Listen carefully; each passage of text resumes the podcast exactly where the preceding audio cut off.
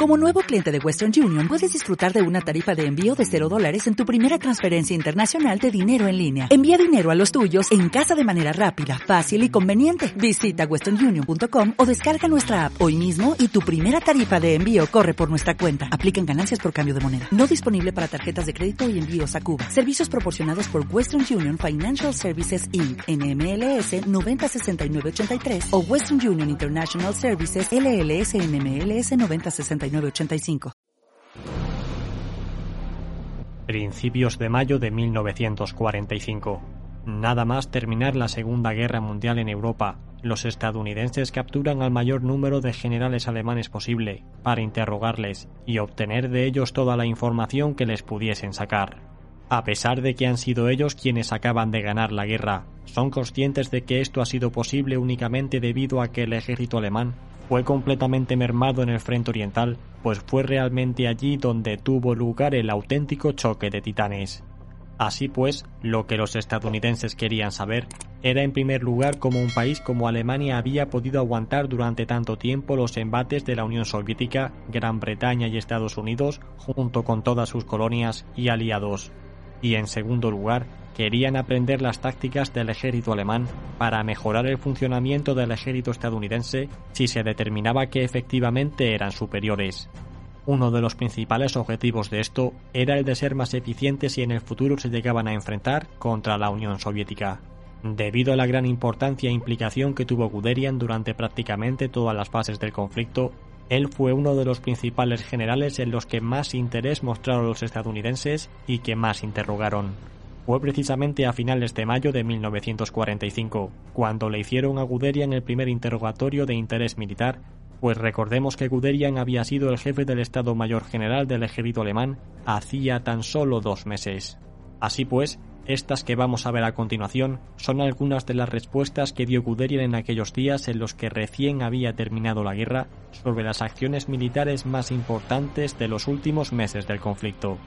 Una de las primeras cuestiones fue el fracaso alemán en la defensa de Normandía y los motivos por los cuales Guderian creía que los aliados habían triunfado en dicha invasión. La respuesta que dio Guderian fue la siguiente.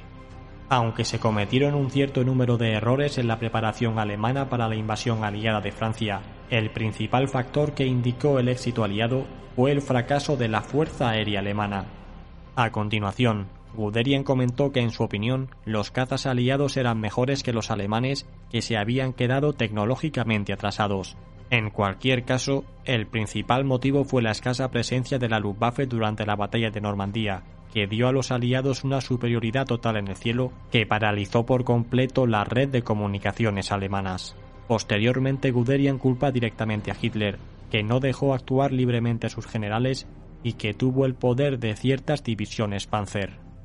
Por último, dice que otro error en esta batalla fue el de fijar toda la defensa en el muro atlántico, para lo cual se debilitó otras líneas defensivas de retaguardia que hubiesen podido ser muy eficaces. Antes de continuar con este análisis que hizo Guderian a las pocas semanas de terminar el conflicto, tenemos que indicar que Guderian en aquel momento no disponía de toda la información de ambos bandos que tenemos hoy en día, y por eso dice algunas cosas que no son del todo correctas. La siguiente operación fue la defensa del Frente Oriental a finales de 1944, teniendo como eje principal la defensa del río Vístula. Guderian indicó que de un modo similar a lo que ocurría en el Frente Occidental, en el Frente Oriental no existía una línea defensiva fortificada con garantías de aguantar la ofensiva soviética. Fue aquí precisamente donde Guderian destinó sus principales esfuerzos, con el objetivo de que los soviéticos no llegasen a Alemania. Por otro lado, Guderian indicó que la presencia de la Luftwaffe era prácticamente nula en el frente oriental, aunque señala que la aviación soviética no estaba tan bien coordinada como la inglesa y la estadounidense. Así pues, Guderian consideraba que una pequeña fuerza aérea alemana podía resultar bastante más efectiva en el frente oriental que en el occidental. Guderian considera además como algo catastrófico el nombramiento de Himmler como comandante en jefe del grupo de ejércitos del Vístula, aunque esto se hizo una vez que el frente alemán había sido ampliamente penetrado. Así pues, y sabiendo que difícilmente podrían mantener la situación, Guderian se esforzó por intentar llegar a una paz en alguno de los frentes de combate, y para ello tuvo numerosas conversaciones con Ribbentrop, Speer o incluso con Goebbels. Según comenta el general Panzer, Todos ellos le dijeron que estaban de acuerdo con él en que lo mejor sería buscar una solución diplomática de la situación, pero no pudieron llevarla a cabo debido a la negativa de Hitler.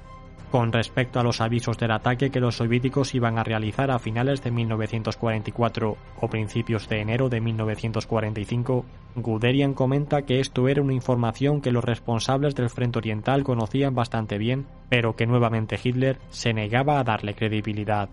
El líder alemán consideraba que los soviéticos iban a necesitar mucho tiempo para reagruparse tras sus ofensivas de verano de 1944 y era imposible que volviesen a atacar a gran escala en una fecha tan temprana.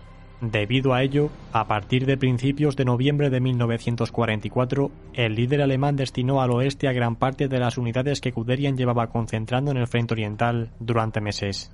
Estas fuerzas debían participar en la ofensiva de las Ardenas y también reforzar la cuenca del Ruhr, que ya hacía meses que se veía amenazada por los aliados. Esto fue otro error que según Guderian cometió Hitler, debido a que según él, la cuenca del Ruhr estaba machacada por la aviación aliada y tenía una producción muy baja. Por otro lado, en la Alta Silesia y otras zonas próximas al frente oriental, había aún muchas minas e industria que sí estaban a pleno rendimiento. Finalmente preguntaron a Guderian por cuál era su opinión sobre la ofensiva de las Ardenas y esto fue lo que dijo. Desde el primer momento supe que la operación tenía muy pocas probabilidades de éxito, pero no tuve más remedio que dedicarle toda mi atención debido a que era nuestra última oportunidad para no perder la guerra de forma catastrófica. Así pues, en ella se emplearon a nuestras unidades blindadas más potentes y para mí tenía un especial interés conocer cuál era su estado y situación en todo momento. Finalmente Guderian afirma que a partir del día 20 de diciembre, cuatro días después de iniciarse, la ofensiva tendría que haber sido cancelada, debido a que se vio claramente que la resistencia estadounidense era mucho más fuerte de lo previsto y que no se iban a poder alcanzar los objetivos.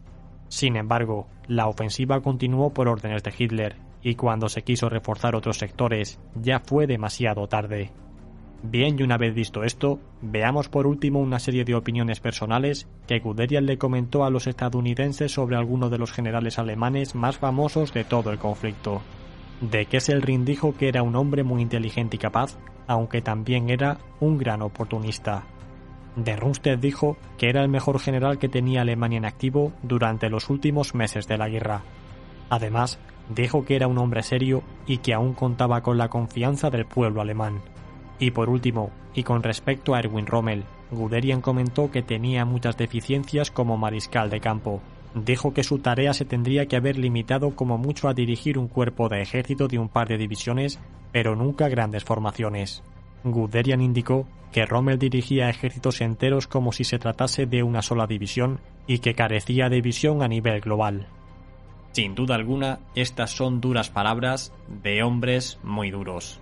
En cualquier caso, espero que os haya resultado interesante este programa en el que hemos podido ver cuáles fueron las primeras impresiones de Guderian tras la finalización de la Segunda Guerra Mundial, que como posteriormente se vería tras muchos estudios, fueron bastante acertadas. Si os interesan otras opiniones de Guderian que podemos encontrar en este libro de Joe Guderian, como por ejemplo por qué creyó él que fracasaron ante Moscú o los motivos de su destitución, hacérmelo saber en la caja de comentarios. Gracias a todos por formar parte de esta comunidad, especialmente a los patrocinadores que hacéis esto posible. Suscríbete y comparte este programa si te ha gustado y nos vemos como siempre cada miércoles y domingo. Hasta pronto.